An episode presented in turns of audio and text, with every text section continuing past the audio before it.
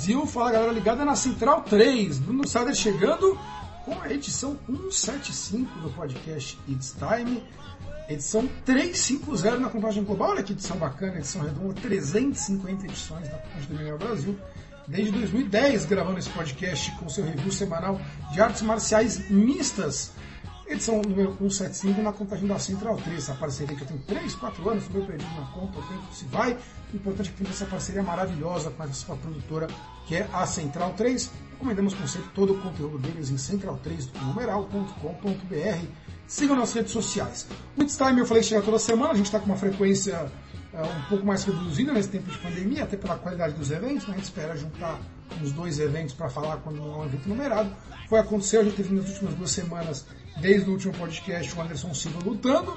E é um evento legalzinho, capitaneado pelo Marreta e pelo Glover nesse último final de semana. Nada mais justo que a equipe voltar ao ar para repercutir esses dois grandes eventos. Lembrando que vocês encontram muito material no site ainda, né? Toda semana, material sendo publicado, não só notícias, como material de prévia, de análise, de matchmaking, aquele trabalho que só o MMA Brasil faz aqui no Brasil, em língua portuguesa. Vocês acompanham no nosso site. E, e, também muito material de boxe, né? Inclusive eu estava conversando com o nosso editor-chefe Alexandre Matos que a gente precisa gravar uma edição de boxe, do minuto do boxe, porque teve muita coisa, teve o Lomachenko perdendo, teve o Santa Cruz ganhando, é, teve o, o Inoue atropelando o Jason Maloney também, mantendo o cinturão dos galos. Uh, aliás, Santa Cruz perdeu o Gervonta Davis, né? Foi nocauteado. Enfim, grandes acontecimentos no boxe. Seria injusto uh, espremê-lo no podcast It's Time. A gente tem que gravar um minuto do boxe especial para falar de uma horinha só de artes marciais mistas. Não será o caso de hoje. Hoje vocês vão acompanhar o review dos últimos dois UFC na companhia de Diego Tintin, diretamente do Rio de Janeiro, representando o decano na mesa, na ausência de Alexandre Matos, Diego Tintin. Você é o nosso bastião, nosso estandarte do podcast. Quem sou eu? Longe de mim. Boa noite, Bruno. Boa noite a todos da mesa. Um abraço a todos que nos ouvem. E eh, você falou de contagem redonda, né? 350 e 175 na Central 3. Bateu metade, né? Então já Verdade, estamos na nem reparei, a metade da caminhada. É, metade da caminhada já é com a Central 3, né? É também um feito para celebrar aí um marco. Né? Daqui para frente a maioria dos podcasts vão, vão ser na Central 3. É, a, e, a então, Central 3 causou que a gente tivesse uma regularidade maior, né, Tintim? A gente, o podcast passou por alguns períodos de, de menor regularidade, que é normal, né? Como todo mundo sabe, a gente leva o site como um trabalho ah, prazeroso, com muita dedicação e seriedade, mas que é, é um hobby para todos que participam. Né? Ninguém é remunerado para estar aqui no site. A gente incentiva que todos participem das nossas campanhas de crowdfunding no Padrim. Tem um banner lá no site, mas é padrim com m.com.br barra Brasil. Mas quem puder nos ajudar é para a gente conseguir pagar as contas do site, né, servidor e tudo mais, porque a gente faz isso daqui por, por amor mesmo ao, ao trabalho que, que, é feito no site. E, e, e essa parceria com a Central 3 uh, acaba nos dando um incentivo para fazer uma periodicidade regular, né, Tintin? Por isso que acho que esses últimos quatro anos de Central 3 já representa metade dos podcasts. Sim, sim, com certeza. É, apesar de, no, no, meio da pandemia, aí a gente às vezes deixa passar uma semaninha ou outra, né? Tá um momento difícil para todo mundo. Mas tirando é, esse período né, de tempo, a gente tem muito mais regularidade por conta de um compromisso até com, o pessoal do estúdio, né, força que a gente tenha. A gente paga aluguel, né, motivação. Sim, sim, força que a gente tenha uma motivação, né, para para gravar também. Né? Isso é, é, legal. Isso com certeza que ajudou que em menos tempo do que sem eles a gente tenha o mesmo número de podcasts.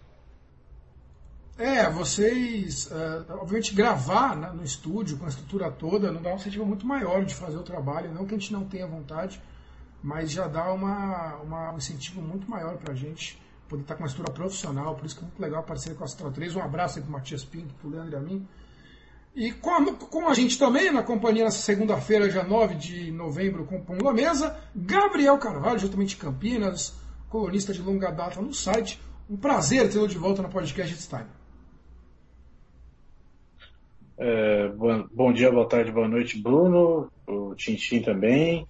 É, eu não sei vocês, mas para mim ficou muito é, a coisa do UFC no Apex, assim, acho que perdeu um pouco do, da graça, assim, de você chegar e falar, não, a gente vai falar do UFC Nashville, a gente vai falar do UFC Dublin, né? Hoje agora a gente tem que chamar as coisas pelas lutas, né? Acho que perdeu um pouco dessa, desse detalhe, assim, inútil, mas eu, é um detalhe que eu gostava, mas são coisas da, da pandemia era um pouco mais singular, né, Biel? Você tinha uma caracterização maior dos eventos, você queria às vezes ver como o público ia se comportar, principalmente quando era, é. sei lá, Brasil, Dublin, é, Dublin, né, Europa, Ásia, era um sentimento diferente, né?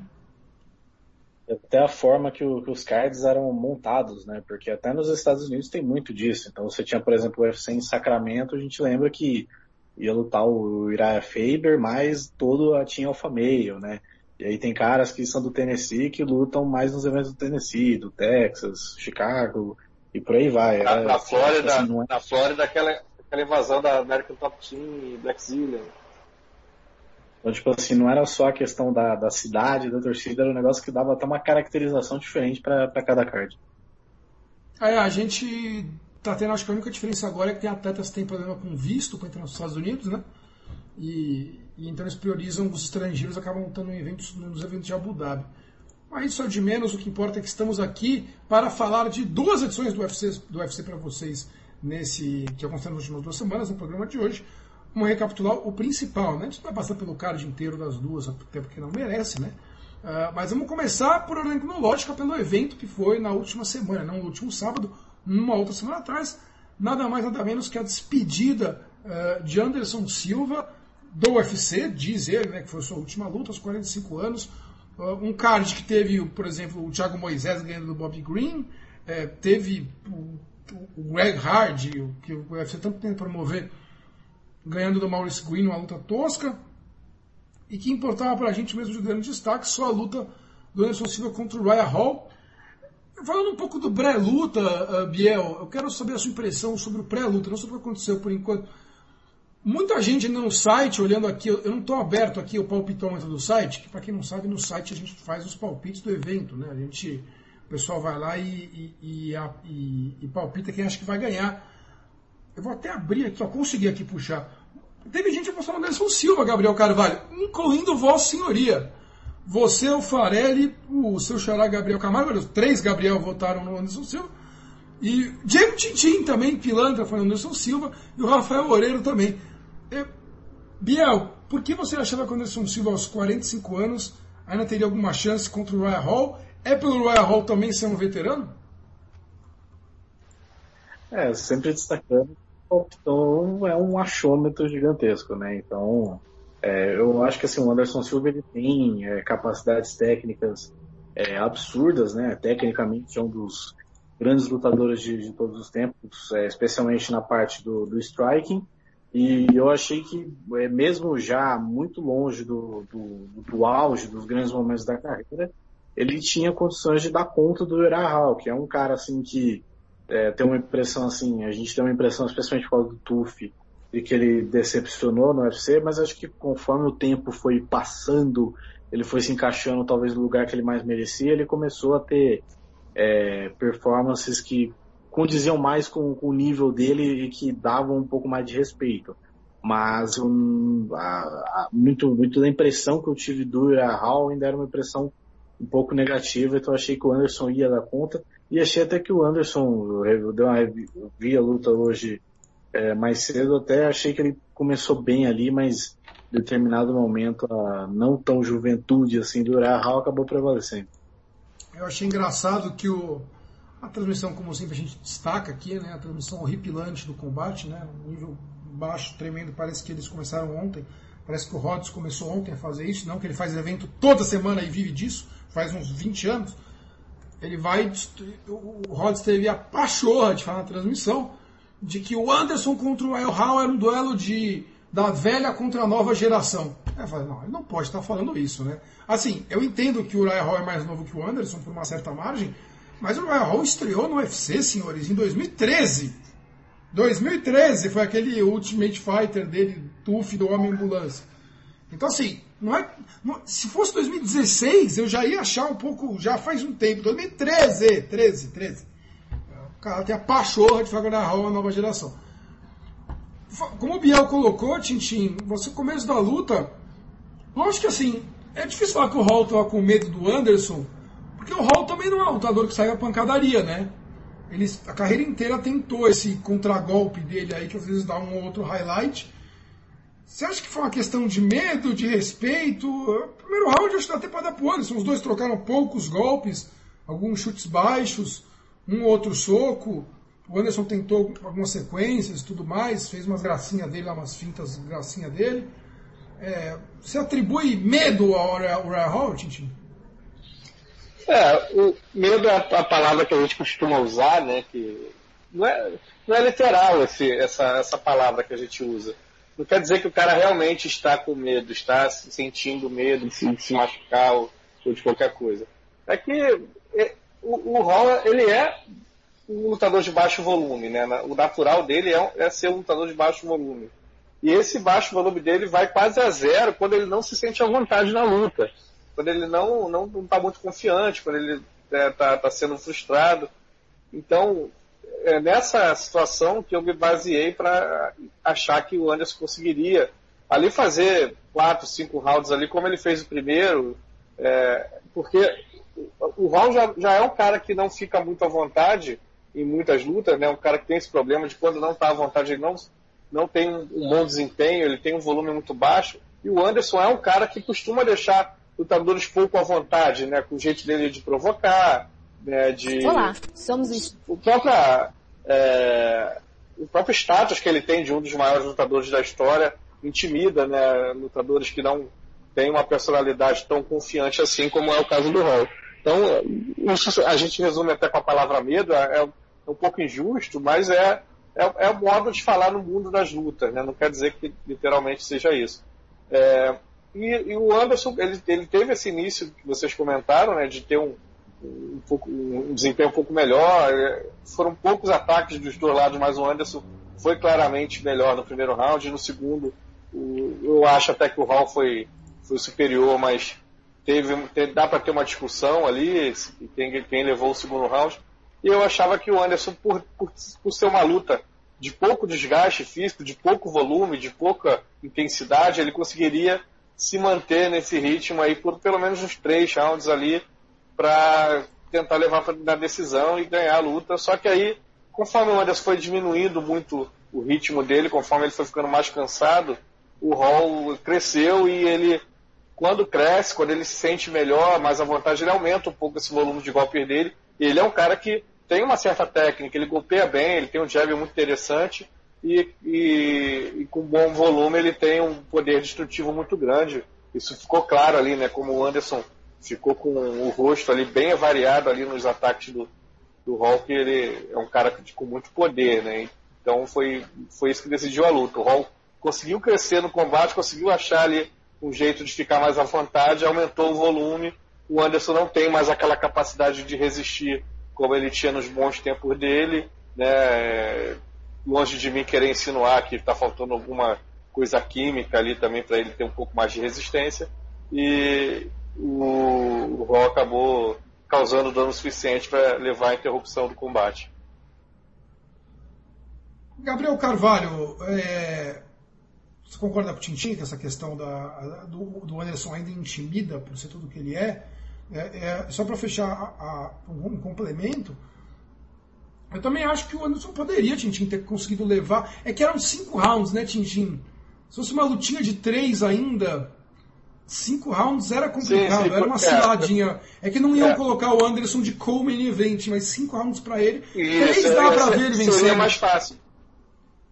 Seria mais fácil ele ganhar dois só, né, numa luta de três. Eu falei, eu falei dele ganhar três rounds, levar três rounds, mas contando que ele perdesse os outros dois e ganhasse a luta, né? Não foi só para deixar claro que eu não confundi que era uma luta de três rounds. Não, sim, sim, sim, eu estou pensando alto aqui. Gabriel Carvalho. É, isso. Biel? Me escuta? Oi, é, qual que é?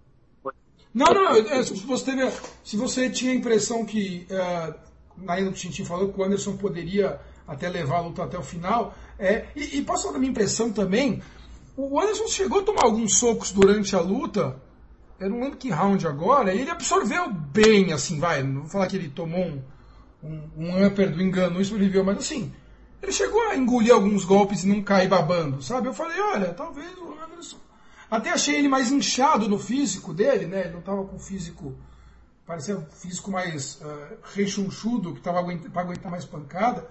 O final da luta te surpreendeu, Biel? O Anderson ser, ser nocauteado, não aguentar uma, uma, uma, uma sequência do Uriah Hall? Ah, acho que na verdade não surpreende, né? Porque o Anderson, como o Tintin bem pontuou, ele já não é um cara que tem a mesma resistência que ele tinha anos atrás. Não que ele tenha se tornado um queixo de vidro e tal, mas assim, um cara que tem 45 anos, com quase 50 lutas como profissional, ele vai ter uma é, dificuldade maior de, de tomar é, pancada e ficar de pé. Inclusive de um cara que é um cavalinho, né? Que é o, o Hall. Então, por esse lado, realmente não, não surpreendeu muito. É, acho que é, tem toda essa questão da idade, né? O Anderson é cara que acho que ele teve um ápice muito tardio, né? Mas isso não necessariamente vai é, resultar que ele seja um lutador tão longevo, né? Que ao ponto de há 45 anos ele é, consiga fazer cinco rounds é, com todo o gás do mundo, com toda a mobilidade do mundo, como é, ele já teve. Então, é, foi, não foi surpreendente, foi meio que até natural esse nocaute, eu acho. Apesar de eu ter postado no ano. E foi um, e foi um, o UFC foi bonzinho com o matchmaking, né? Porque é, bonzinho não, acho que tem bom senso, né? Não colocou um jovem de 28 anos com ele também. É, acabada a luta, você, o Anderson tinha dito que era a última luta dele, não para todo mundo.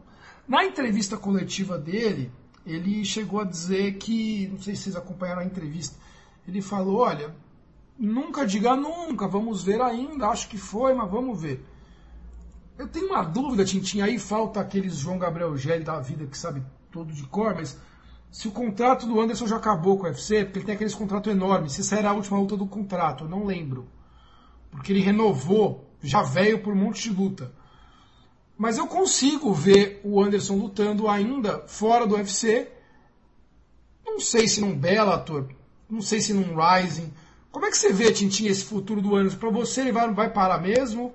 É, ele vai se, se dispor a aparecer numa organização menor e gastar a marca dele, digamos?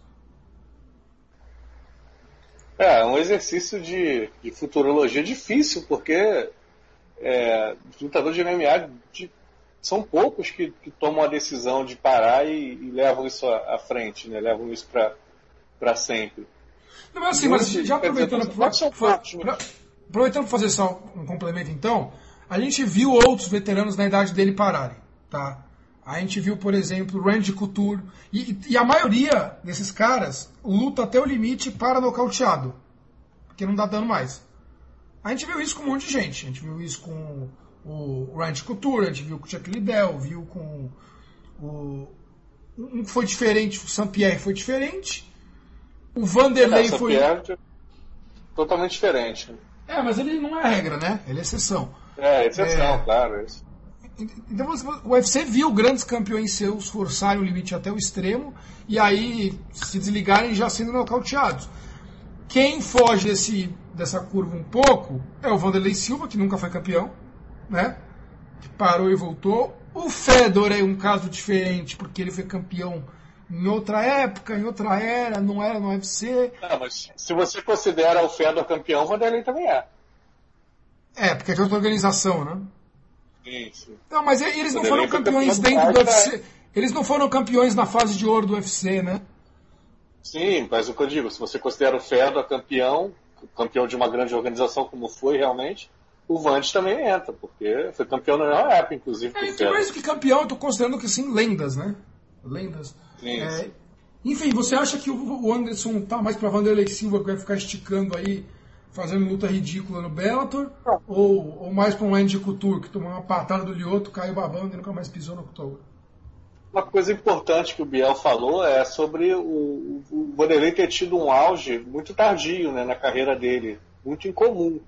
Né? Ele, o Anderson Silva, aos 30 anos, era um lutador ainda não campeão, não, né, não, ainda lutando por um espaço até, fazendo luta na Inglaterra. e, e ele chegou ali no auge né, de, de, de ser um campeão dominante ali com 35, 36 anos. É, então, essa idade, 35, 36, normalmente é que esses caras que, que pararam e voltaram ameaçaram parar a primeira vez. Você pega aí o Tito Ortiz, o Vanderlei Silva, é, Fedor, com 36, 35 anos, é, é quando eles estavam anunciando a aposentadoria e depois voltaram, né? O Anderson já tem 45, isso? 46? Isso. 45, 46 anos. É. Então, assim, é, é, totalmente diferente, né, cara? Eu, eu acho que ele não volta. Para dar um palpite, eu acho que ele não luta mais. Mas vai saber a cabeça desse cara, né? Que eu acho até perigoso demais ele voltar a lutar por.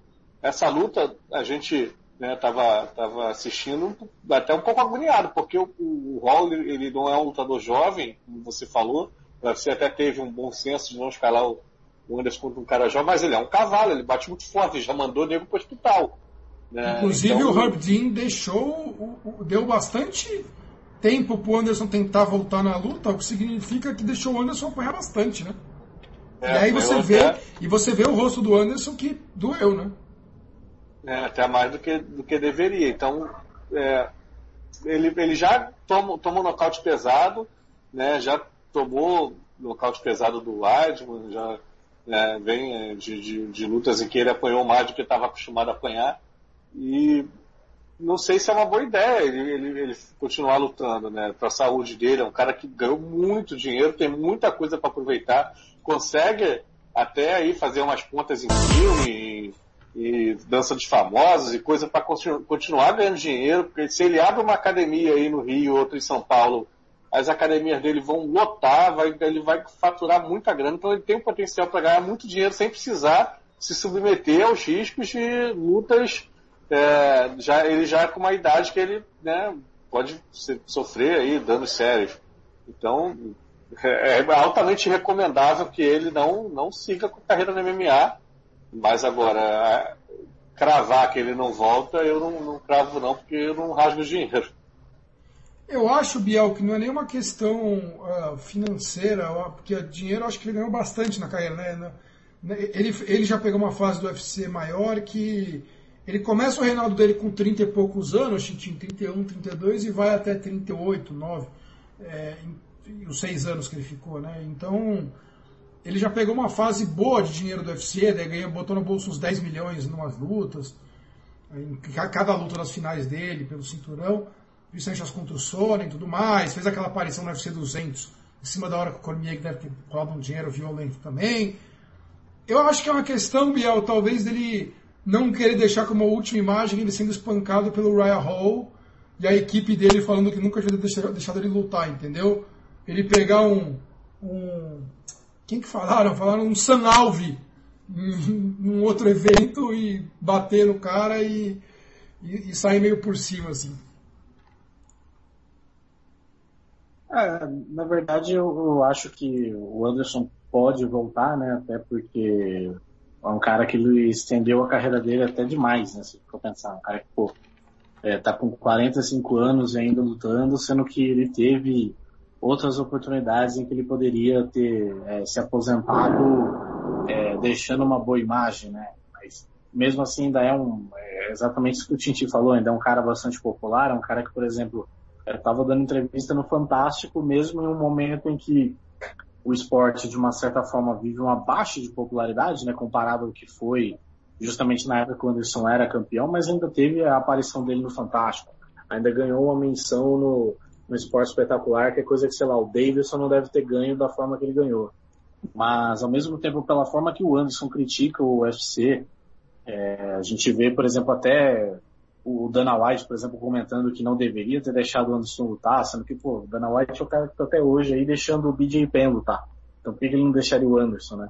Então eu acho que existe uma certa rixa já, né? Uma relação que já tá meio é, desgastada nesses termos contratuais, então eu não, não me surpreenderia se o, se o Anderson lutasse por uma outra organização. Não sei se o Bellator é, é o evento que vai ter o, o aporte financeiro para bancar o que ele quer, mas eu, sei lá, quem sabe uma, uma a Golden Boy que já quis fazer, fez né, o Tito Ortiz contra o Chuck Liddell, possa pagar o que o Anderson quer para quem sabe ele fazer mais algumas lutas. É, ótimo. É, é, até até sobre essa questão, até sobre a questão que o Biel falou da Golden Boy, vão lutar aí Mike Tyson e Roy Jones Jr., né? O Roy Jones Jr. ganha do, do Mike Tyson. Pega o aí aberta aí uma, uma, luta que sempre, sempre foi ventilada. Né? O Anderson falou que sempre sonhou em, fazer uma luta de boxe com o Roy Jones Jr. E eu imagino que é uma luta que seria bem popular também, né? que poderia gerar para ele a grana que ele, que ele gostaria de ganhar a essa altura. Ótima comparação, achei que você fez, Biel, com o BJ Penn. Né? Eu acho que o Anderson é um desses que, uh, por tudo que ele representa, por tudo que ele ganhou na carreira, ele perdeu muito a curva de parar. Né? Até eu comparei com esses outros nomes, o Chip Liddell, Randy Couture tudo mais. Você pode trazer o Michael Bisping, outros campeões que foram parando, que longevos na organização. O Anderson perdeu muito, muito essa curva, é, junto com o BJ Penn. Para quem não, não se recorda, a última vitória, vitória, vitória do Anderson mesmo, é, foi em outubro de 2012, contra o Stefan Bonner aqui no Rio. Uh, e uma luta improvisada para salvar o evento aqui no, do, do UFC no Rio. O Bonner já semi-aposentado. E antes disso foi a defesa de cinturão contra o Chael Sonnen. Por quê? Porque desde então, de 2013 para cá, são nove lutas do Anderson. Ele tem sete derrotas, incluindo as últimas três. Uma vitória na em 2017 contra o Derek Brunson, numa luta que acho que é o maior roubo dos últimos tempos do UFC. Eu até trouxe essa informação no, no, no nosso grupo de, de, WhatsApp do pessoal do It's Time.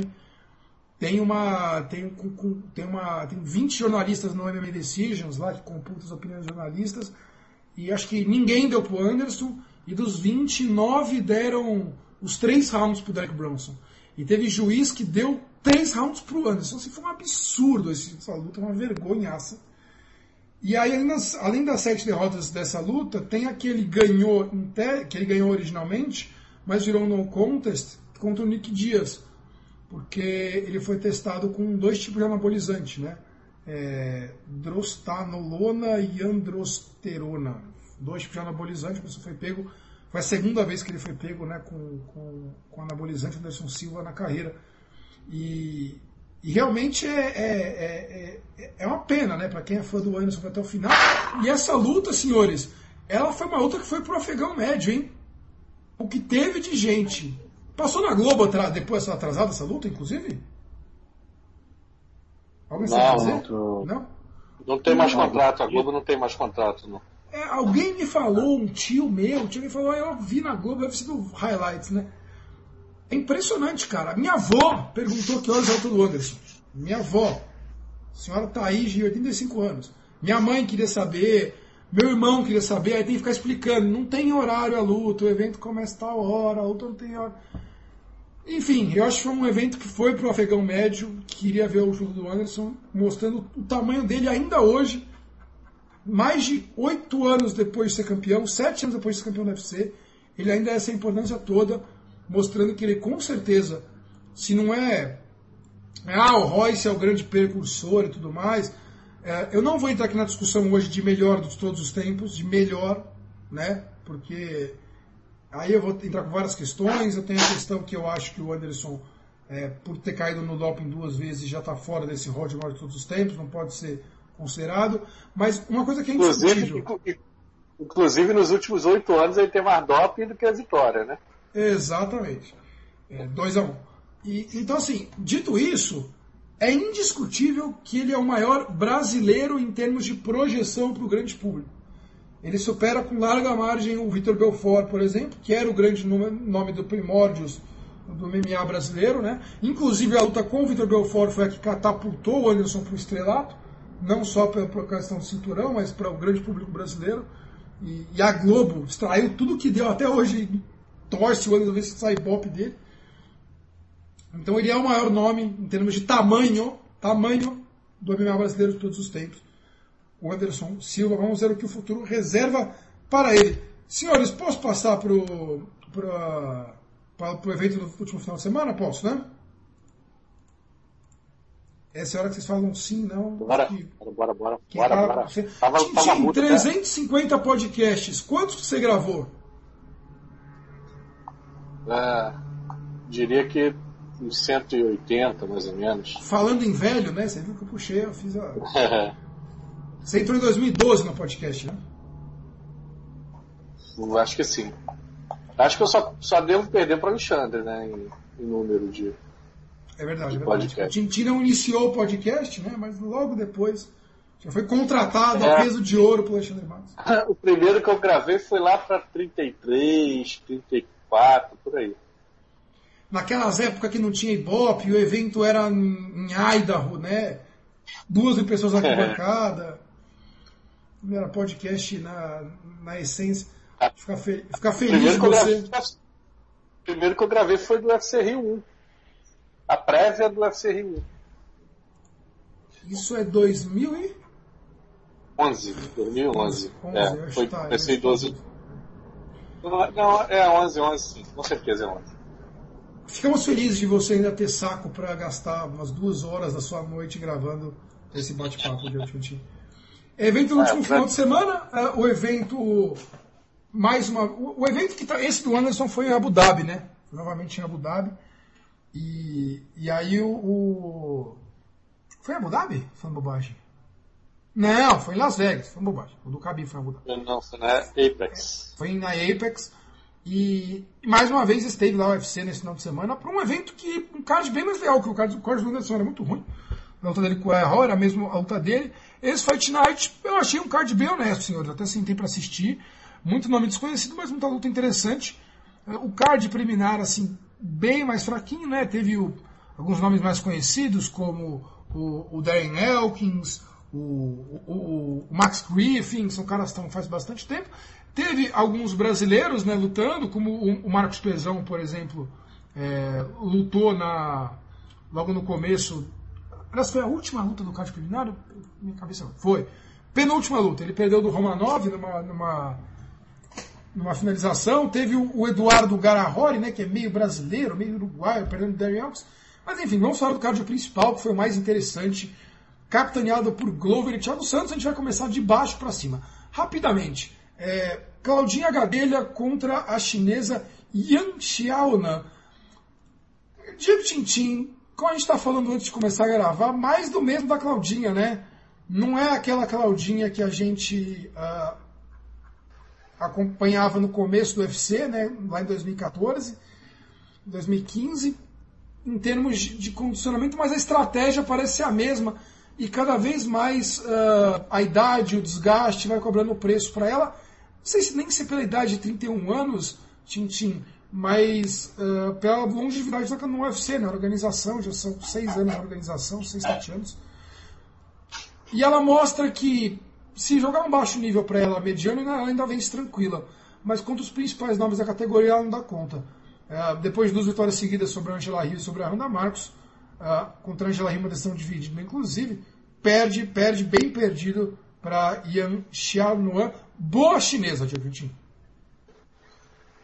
Muito boa, muito boa. A Cláudia né, mostra como, como o MMA feminino evolui muito rápido, né? Porque ela logo no começo dela no, no evento, né, logo que, que criaram a categoria dos palhas, ela era candidata a ser campeã, inclusive mais que candidata, ela era a principal favorita a ser a primeira campeã dessa divisão. Perdeu uma luta ali que valia a disputa de cinturão para Joana, né? Uma luta bem apertada. Muita gente acha que ela, que ela venceu. Eu já acho que foi uma luta bem equilibrada, que poderia ter ido para qualquer uma das duas lutadoras e depois ela passou a ser vista como uma, uma segunda colocada muito clara na divisão, né? Que a Joana começou a estabelecer um domínio e ganhava de todo mundo, e a Claudinha pôde seguir o caminho dela também, ganhando de todo mundo que botava para ela lutar, e até que ela teve a revanche e foi mais uma vez derrotada, deu muito trabalho de novo para Joana, foi derrotada, e ficou meio que numa situação que todo mundo achava que ela estava meio que perdido, porque ela ia ganhar todo mundo e só ia perder para Joana sempre. Mas o, a categoria evolu, é, se desenvolveu, foi, o esporte feminino evolui muito rápido e ela agora ela não, não é mais uma lutadora da, da elite principal da divisão. Ela é uma, uma lutadora bem é, assim é, é forte, bem difícil de ser vencida, mas não é uma das candidatas a desafiantes hoje em dia, né? E basicamente assim, ela per... talvez tenha perdido um pouco do, do condicionamento dela, mas que nunca foi um ponto muito forte. É, técnica dela, ela continua sendo uma lutadora é, de, é, bem dura, bem capacitada, mas já não é mais um, um pesadelo como ela já foi uma, um certo tempo nessa divisão, né? E a, agora está chegando essa nova geração aí que chegou com Rose, chegou com Jéssica, chegou com, com a Wei Zheng e agora a outra chinesa, a Yan Xiaonan, está tá, tá, tá parecendo que vai disputar, né? Em breve também o cinturão, tá fazendo um caminho parecido até com o que a, a compatriota dela fez. Tem características parecidas com a, com a da Weili Zhang, só que ainda falta algumas coisas. Né? Falta algumas coisas para Xiaonan, eu acho que falta um pouco de, de luta agarrada, o grappling dela é muito simples, ela, por exemplo, no primeiro round ela foi dominada pela Cláudia ali sem oferecer muita resistência, eu acho que se ela pegar uma Rose que tem um jogo ali é, tão bom quanto o da Cláudia ali na luta agarrada, mas vai saber, é, vai cons conseguir manter esse jogo por um certo tempo. Se ela pegar uma Jéssica que vai conseguir impor esse jogo por um certo tempo também, ela pode ter problemas. Então acho que ela tem que aprender a, a lidar com essa pressão né, de, de, de, de, grappling e além disso também ela precisa ganhar um pouco de força física, né? Que a Zeng, por exemplo, ela é um, um trator, né? A campeã, a campeã, ela é um trator, ela é muito forte ela bate muito forte e a Shaonan já não parece que está nesse nível físico. Então, acho que ela desenvolvendo um pouco essas duas áreas, principalmente, ela pode vir a ser uma desafiante de muita dificuldade, de, de, assim, muito difícil de ser superada e até, por que não, é, vir a ser campeão um dia dessa divisão, porque ela tem muita qualidade em outras áreas, né? Por exemplo, a, o strike dela é muito legal de ver, ela tem uma, uma movimentação interessante, ela tem jabs e, e golpes bem técnicos, bem colocados, né? tem muita pressão na luta em pé, tem volume, mas é, faltam é, essas características aí, de repente, desenvolver um pouco mais, que o que eu falei, para vir a ser uma lutadora realmente de elite, realmente que briga pelo cinturão da divisão. Engraçado como a China é, já traz uma segunda lutadora forte, Biel.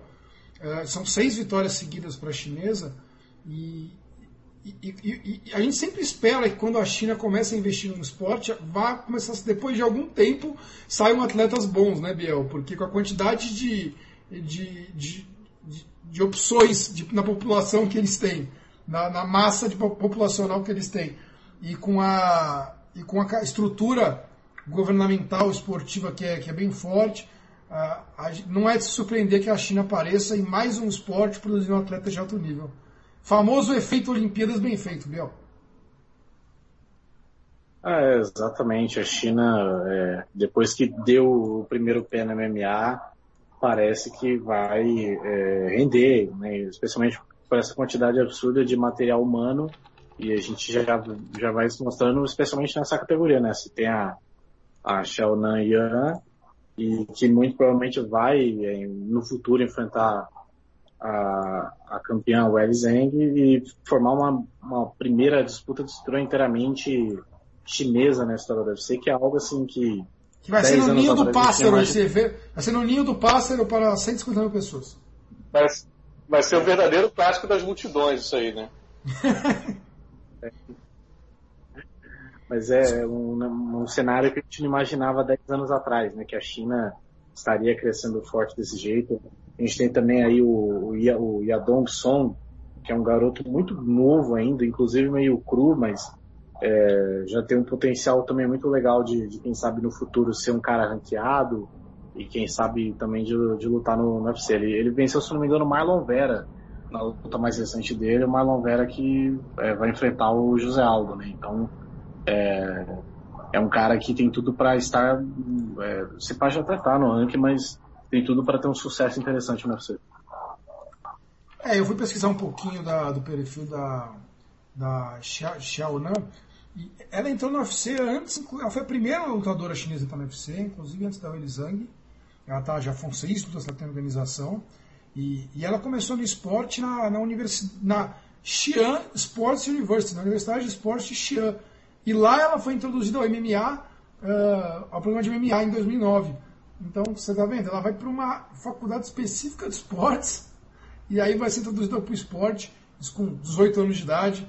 Então, é uma produção em massa de atletas da China que é de se admirar a capacidade deles de produzir atletas de alto nível. Fiquem de olho, mais uma chinesa chegando na categoria em breve. É, material pra... Você vai botar o seu dinheirinho nela para ser campeã da real ali, Tintin? Ah, eu, depende da, do desenvolvimento dela. Eu acho que ela tem, tem teto para ser campeã, mas ela vai precisar desenvolver algumas coisas aí no jogo dela. Bom, eu queria falar rapidamente, não vou nem, nem passar a palavra para você, para comentar rapidamente. É, a terceira vitória seguida, vou puxar agora, terceira, quinta vitória seguida do kickboxer uh, Giga Shikadze, né, o, o, atleta da Geórgia, 32 anos, ele que fez carreira no Glory, no kickboxing, está no MMA desde 2015, é, e, a, e, e, trouxe uma, um, um, jogo muito legal para a categoria uh, pro UFC, né? É sempre legal ver, ver, trocadores de alto nível, né? A gente gosta de ver trocadores de alto nível que chegam para uma organização. Lógico que lutando de peso leve é um oceano profundo, mas mais uma vitória desse atleta da Geórgia, uh, um nocautaço que ele conseguiu em cima do, do Jamie Simmons, que não é grande coisa, né? Mas é mais um talento para prestar atenção. Quando entrar para lutar no, no UFC, podem ficar de olho que o Shikatsi ele é um cara, um cara que traz uma, uma explosão, o pessoal que gosta de ver nocautes e tudo mais. É um cara muito interessante. Ganhou o prêmiozinho de performance da noite pelo belo nocaute, chutaço na cabeça do James Simmons, ainda no primeiro round no evento. Uh, e aí, para mim, o grande destaque do evento, além da luta principal, Raoni Barcelos, que homem, é, o brasileiro carioca, fruto da usina dos campeões, 33 anos de idade, ele substituiu em cima da hora o, o Jack Shore, que estava escalado para lutar contra o Halid Taha, o libanês radicado na Alemanha. Uh, ele pegou em cima da hora, acho que foi uma semana antes, o site até anunciou uh, isso na matéria do Rafael Fernandes no Brasil. E ele foi ex-campeão da RFA, para quem não conhece, né? Está no UFC desde 2018 engata sua quinta vitória seguida, né, agora quatro na categoria dos galos, né?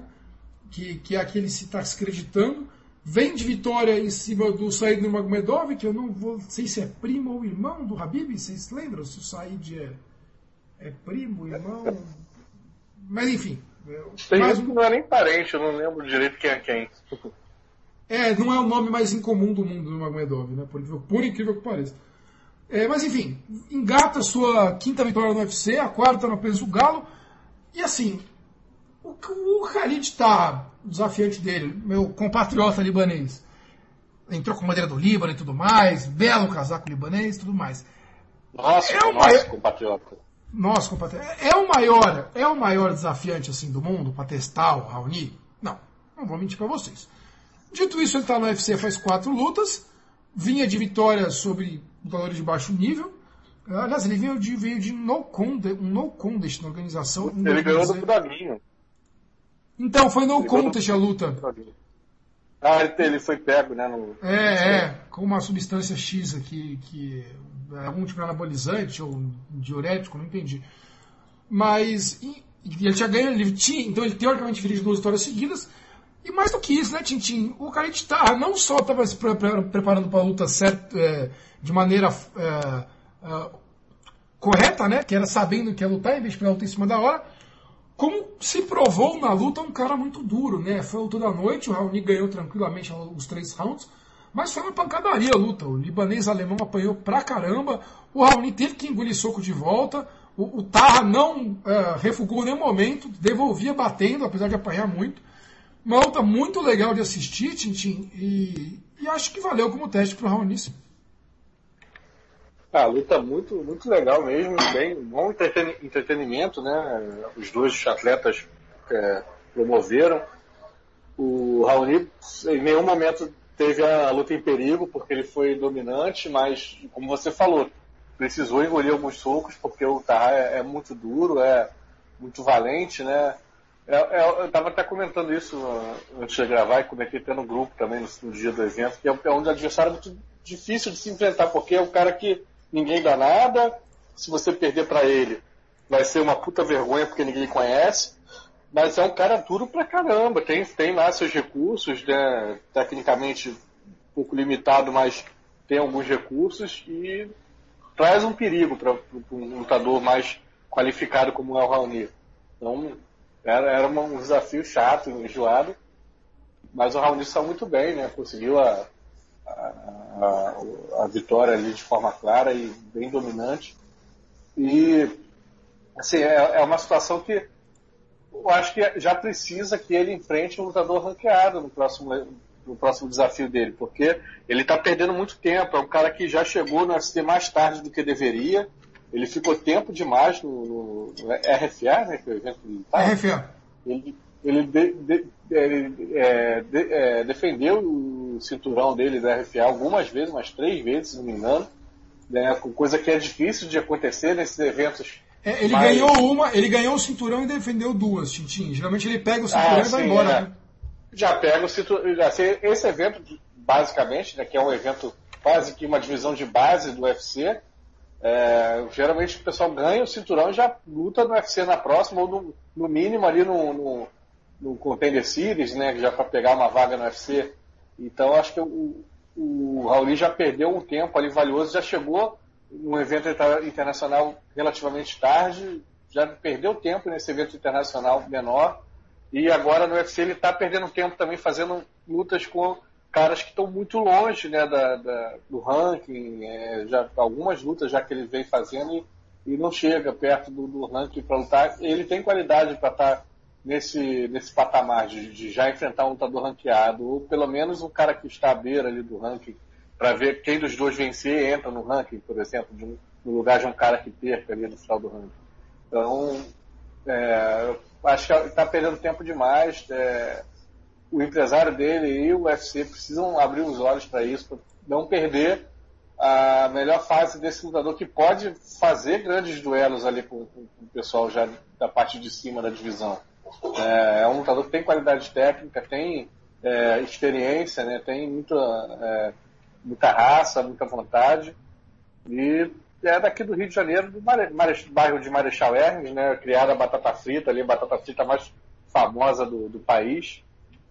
É uma, um motivo de orgulho aqui para a zona subúrbio do, do, Rio de Janeiro.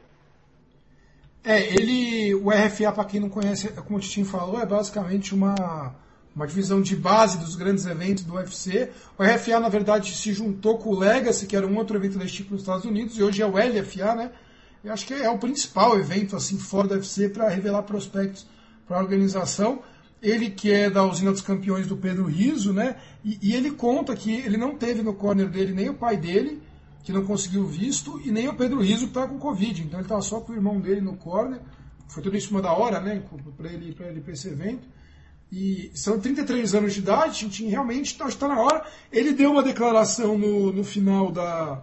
No final da. Na entrevista coletiva, depois da luta, aliás, na entrevista pós-octógono, dizendo que queria um top 10 até um top 5 agora. Eu acho que dá tranquilamente para jogar ele para um top 10, um top 5. E é o que você falou, Tintin, está na hora de aproveitar essa grande fase que ele vive. Novamente, a luta foi muito legal, para quem não viu, que, se assistir, vale muito a pena. É, acaba a luta, o Tarra e o Raoni se cumprimentam e os dois caem no chão, exaustos. Que o próprio, o próprio Raoni, depois de ganhar a luta, estava cansadíssimo. Então foi, foi muito legal mesmo ver a, a, a exibição do brasileiro. Para mim foi a luta mais legal da noite e assim foi premiada a performance da noite para os dois. Muito legal pelo alemão libanês também. Na luta co-principal, né, que famosa coluta, né? Dizem errado algumas pessoas, algumas pessoas de transmissões de, de, do combate. Não vou nem comentar uma luta horrível entre o André Lovski e o Tanner Bozer, né? O André Lovski é outro que está lá fazendo hora extra para ganhar um dinheirinho. Esse não está no nível do Anderson, que de ex-campeão, sumidade e tudo mais, então tá na dele ali ganhando o dinheiro dele. Vai se esticando, esticando, esticando, 41 anos de idade para André Lovski, uma categoria que é muito mais fraca que os pesos pesados. Não me daria o trabalho de falar dessa luta pois que quero falar da luta principal da noite entre Glover Teixeira e Thiago Marreta. Esse evento me irritou um pouco também, senhores, porque para quem viu ao vivo, o Tintin igual a gente viu, que o Biel não sei se viu ao vivo, foi até tarde o negócio, né? Não sei porquê, começou. Eu sei que o horário de verão acabou nos Estados Unidos, então isso atrapalha, já ganhei uma horinha a mais. Mas, pô, pareceu aqueles eventos da Fox, da Fox Sports, que tinha um milhão de intervalos, duas da manhã para acabar o evento, saco. Mas a outra foi muito legal entre o Glover, o infindável Glover, e o Thiago Santos, o Marreta. É, Biel, eu esperava uma vitória do Marreta, é, sabendo que o Marreta não era muito bom de chão eu achei que eventualmente a pata do Marreta ia entrar na face do Glover, até pela confiança que vive Marreta nos resultados recentes deles.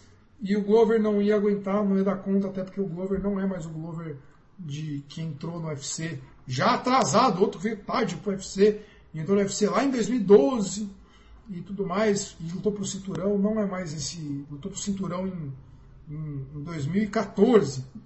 Então, não é mais esse Glover, é um Glover de 41 anos eu achei que pela fase que vive o nosso Marreta, por mais, por mais que é, também não tenha a qualidade técnica do Glover, o Carioca daria conta de nocautear o compatriota mineiro. Quase aconteceu, né, Biel? De duas primeiros rounds que o, o Glover domina muito fácil no grappling, derrubando o Marreta com uma facilidade me assustou bastante, inclusive. No terceiro round, o Marreta ah, quase nocauteia o Glover e o Glover consegue uma raspada e, e finaliza. Enfim, Biel, suas impressões gerais sobre a luta, quiser falar round a round, fica à vontade. É, no primeiro round também, né? O Glover quase foi nocauteado pelo Marreta, mas conseguiu colocar para baixo e, e, e, controlar as ações. Eu acho que a, a carreira do Glover é muito curiosa para mim, né? Porque eu sempre achei que o Glover é, era um lutador bom, um lutador que ele faria parte da elite do peso meio pesado, mas que ele talvez tinha um prazo de validade, né? Porque ele chegou no UFC com 33 anos, né? No, já era considerado um dos grandes talentos, né? Da, da época, mas ele tinha os problemas dele com, com visto, né? Ele não conseguia tirar o visto é, americano de novo e aí ele só foi chegar no UFC em 2012. Inclusive e, o Glover sofreu, Biel, desculpa te atrapalhar, porque muita gente não queria nem mais lutar com ele no Brasil, porque ele era um nível muito superior a tudo que tinha no Brasil. E ele, ele tinha dificuldade de achar luta no Brasil, pra você ter uma ideia, porque ninguém queria pegar contra ele, obviamente, e, e, e ele não conseguia para os Estados Unidos. Então, sim, é, foi uma situação complicada ali que ele passou. E quando ele chegou no UFC, eu sabia que ele era um lutador bom, acho que tinha um teto interessante, mas que eu não sabia se ele ia ter uma longevidade justamente por estar tá entrando meio velho, né? E algumas derrotas dele é, meio que compro, comprovaram isso, né? Tipo, ele perde, por exemplo, do, do, do Alexander Gustafsson, numa luta que o Gustafsson é, controlou a maior parte, foi uma luta bem animada até, mas o Gustafsson foi o melhor. É, se eu não me engano, quando ele, ele ganha do, do Misha Cirkunov, numa luta que, que o, o Cirkunov estava melhor em pé, mas ele coloca para baixo e, e consegue nocautear no Golden Pound. Perdeu para o Corey Anderson também, foi completamente dominado, né? Ele sempre teve um, um problema com wrestlers, né? O John Jones deu cabo nele, é, apesar de não ter, não lembro nem do John Jones ter derrubado o Glover, mas assim, deu cabo fácil, o Phil Davis também. Mas nas últimas lutas o Glover parece que está um pouco mais é, motivado a quem sabe fazer o certo, a quem a não perder muito tempo e, e, e buscar logo a, a, finalização, buscar a forma mais rápida de vencer e vem dando certo, né? É um lutador de um nível legal que consegue aos 40, 41 anos de idade é, cinco vitórias consecutivas e duas delas sobre eles desafiantes lutando muito bem, né? Enquanto o Anthony Smith também que ele nocauteou em maio foi uma luta é, de certo até o Glover ganhou muito bem, especialmente o jeito que ele cresceu é, no final. E o Marreta estava numa melhor fase mesmo, né? Desde que ele subiu pro, pro meio pesado, só tinha perdido pro John Jones numa luta que as pessoas é, nem acham que o, que o, que o John Jones deveria ter vencido, mas ele também tinha a questão do, dos joelhos, né? Então é, quebrou, é, rompeu o ligamento, ficou aí quase um ano e meio sem lutar e ainda pegou um adversário que tinha um jogo muito ruim para ele, porque o Glover é um, um dos melhores jiu-jitsu dessa divisão. O Marreta, a gente sabe que ele tem problema com isso, né? É, foi, por exemplo, não muito tempo atrás, na verdade há muito tempo, né? Em 2016 ele foi finalizado tranquilamente pelo Eric Spice. E nenhuma outra luta nesse período, acho que o Marreta enfrentou alguém que pudesse ameaçar tanto ele no chão quanto o Glover. E aí não é uma vitória assim que surpreende, na verdade. Tintim, Para quem acompanhou a luta, quem não acompanhou a luta, o, o, o Marreta começou dando um chute, tentando dar um chute, uns golpes potentes no Glover, e o Glover, por duas vezes, as duas conseguiu quedas muito fáceis no primeiro e no segundo round. No primeiro round a queda já foi na parte final do round, vai, da metade. E no segundo round a queda foi com menos de 30 segundos. Uma queda com um double leg meio grossão do, do Glover, que jogou, pegou nas costas o Marreta e, e, jogou no chão como um saco de batata. Surpreendeu a facilidade que o Glover quedou o Marreta, Tintin. E, e que ele é muito melhor no chão, não tem nem comparação, a gente sabe disso. Inclusive no terceiro round, quando o Glover cai, o Marreta uh, acerta o Glover, ele consegue raspar. Não, não vou correr aqui, daqui a pouco eu falo do terceiro round. Mas nos dois primeiros rounds surpreendeu a facilidade que o Glover quedou uma reta Tintin e o quanto esse octógono ridículo, menor, de dimensões menores que o UFC usa no UFC Apex, que eu não sei por que, que não faz octógono no tamanho tradicional, para quem não sabe, o octógono ele pode ter umas dimensões entre um tamanho A e um tamanho B. E eles estão usando tamanho menor, geralmente nas lutas principais e eventos grandes eles usam octógono maior, né? O octógono menor é para, já falamos nos podcasts, é para ginásios que não cabe. É, atrapalhou isso o Marreta, gente? Não é isso que teria feito diferença? É, eu acho que faz diferença sim. Né? Quando tem uma luta que um cara precisa claramente ficar em pé e o outro claramente precisa derrubar, eu acho que o octógono menor favorece sim o cara que, que quer derrubar e o octógono maior favoreceria o cara que quer ficar em pé. Né? Acho que isso é claro. Mas é, se você perguntou se surpreendeu, eu, eu, eu até diria que surpreendeu, porque é, eu, eu, tinha um temor nessa luta né, de, de que o, o Marreta venha de uma contusão muito séria, né, dos, dois, dos dois joelhos, né, principalmente um deles foi mais, mais grave. Então eu tinha uma, uma certa preocupação de que o Marreta não conseguiria voltar 100%, não conseguiria chutar tão forte, que é um, é um, é um um item muito importante do jogo dele, né? Então eu tinha esse medo, eu, tinha, eu acharia que ele poderia correr esse risco, mas não me pareceu, né? Ele chutou, ele estava se movimentando, né? Sem parecer ter nenhum problema. E ele inteiro eu achei que ele conseguiria dar cabo do, do Glover. Só que parece que eu não contava com o quanto que esse cara é duro, né, cara? O quanto que o Glover é duro. Porque o Marreta conseguiu esse momento no round inicial, logo, né? parecia que ia nocautear. O, o Glover resistiu, conseguiu botar para baixo, controlou as ações, virou o round, quase, até quase um 10 a 8 tanto que ele bateu. No segundo round ele já conseguiu mais cedo a queda, como você falou, e bateu, bateu até cansar e também um round muito dominante. E o, o Glover é duro demais. Eu fico até um pouco preocupado com o futuro do, do Glover né, de saúde, porque você pega o, o, o cartel dele, cara, ele, ele levou uma puta de uma surra do Ryan Bader antes de nocautear o Bader.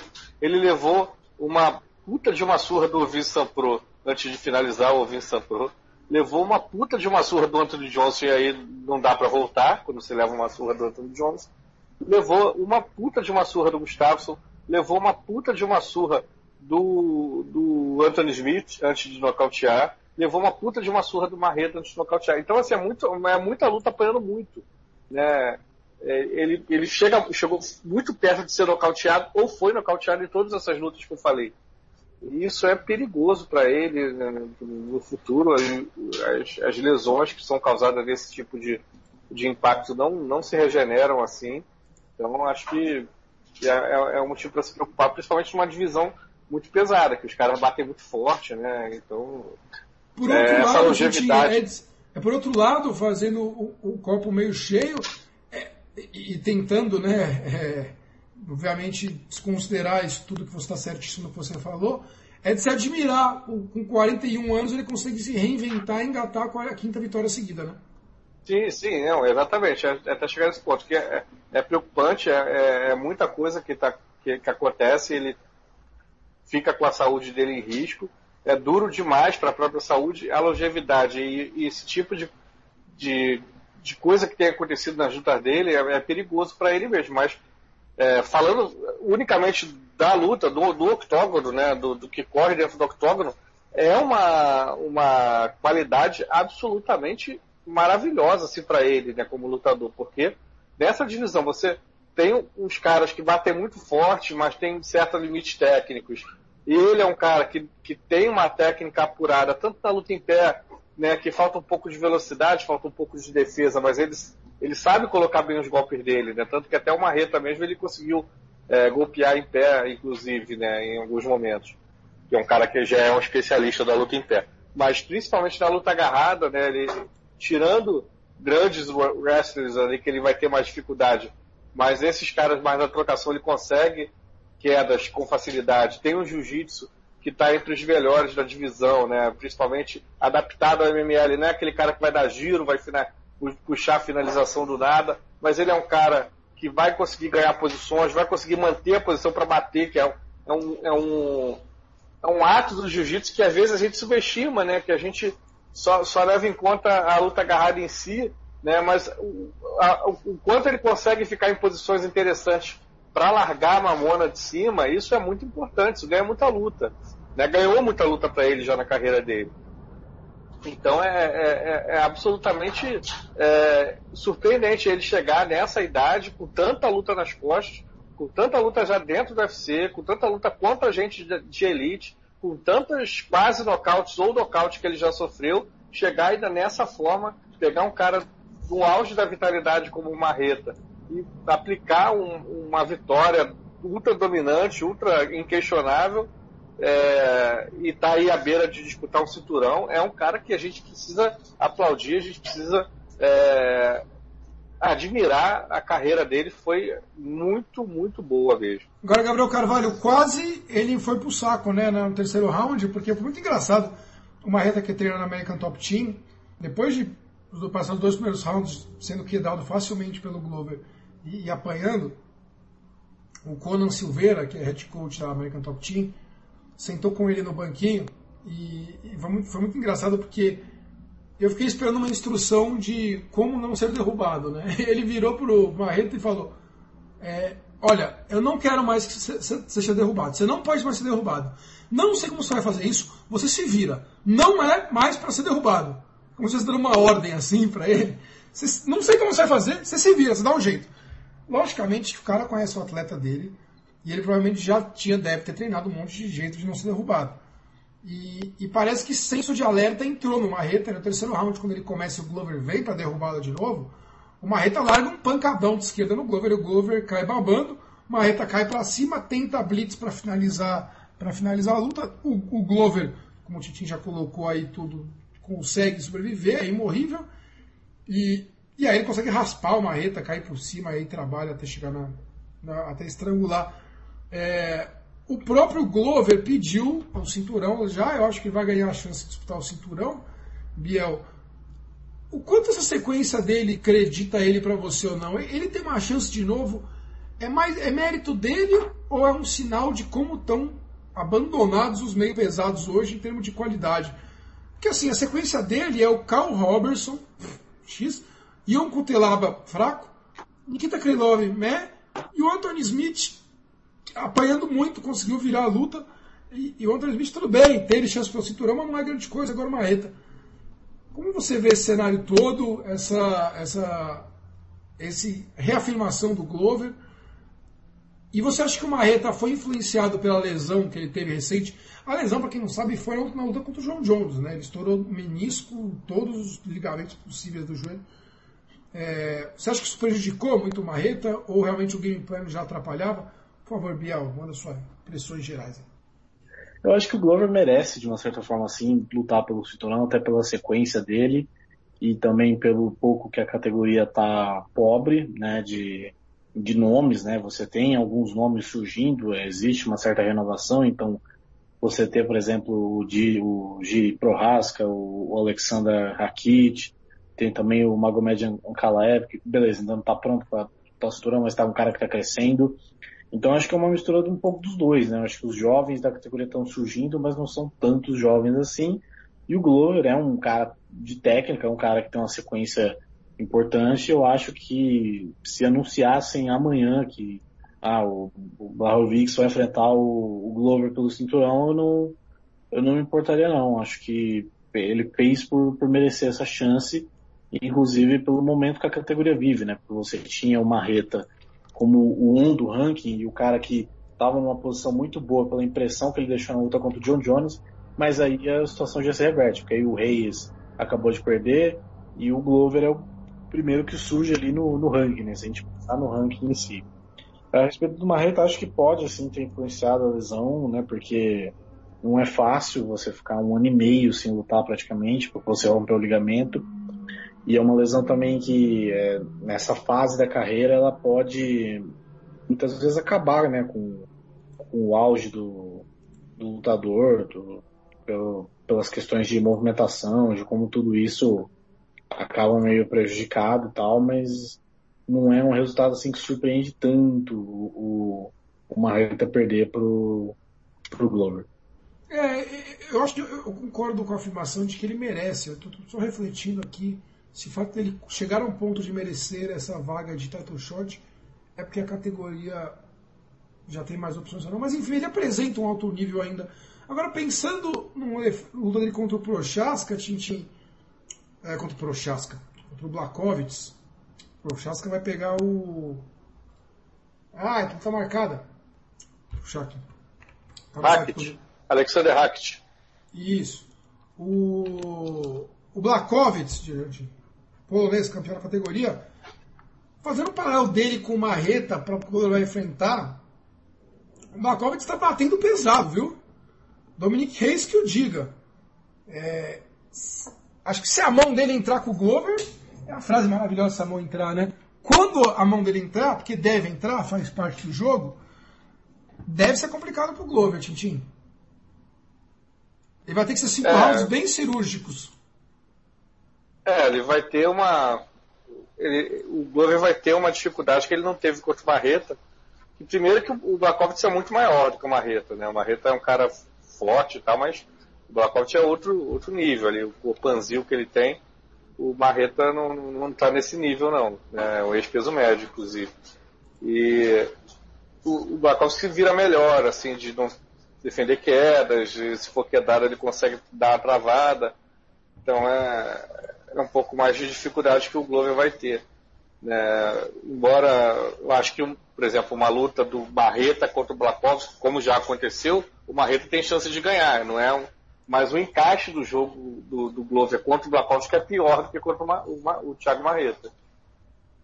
Eu acho que seria uma luta bem complicada, assim, porque uh, inclusive o Blakovski ele virou nocauteador, né, ultimamente ele está muito mais veloz, e isso causa dificuldade para um, o Glover que é mais pesadão, mais lento né, nos movimentos.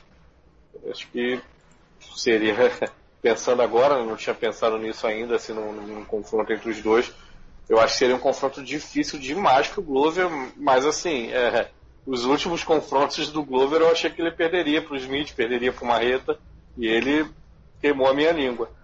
E eu acho que ele tem chance sim, porque ele tem muita força física, muita técnica, principalmente na luta de solo. Eu acho que ele tem capacidade sim de, de vencer essa luta, embora, na minha opinião, ele, ele vai ser o azarão. Blakovitz vem das últimas quatro vitórias seguidas dele, ele ganhou três por, por nocaute, né? Só não ganhou por nocaute do Jacaré, que foi aqui em São Paulo, uma luta nojenta, que é de, nenhum dos dois fez muita coisa. Mas todas ele ganhou por nocaute, por isso. O, o Yuri Prochaska vai enfrentar o Dominic Reis, viu, Tintin? Luta marcada. Ah, uh, sim, eu confundi. confundi. É, vai, vai pegar o Dominic Reis agora. Tem aqui, Mário. Tá, tá no Meia Brasil, inclusive. Bom site o Meia Brasil. Matéria também do Rafael Fernandes.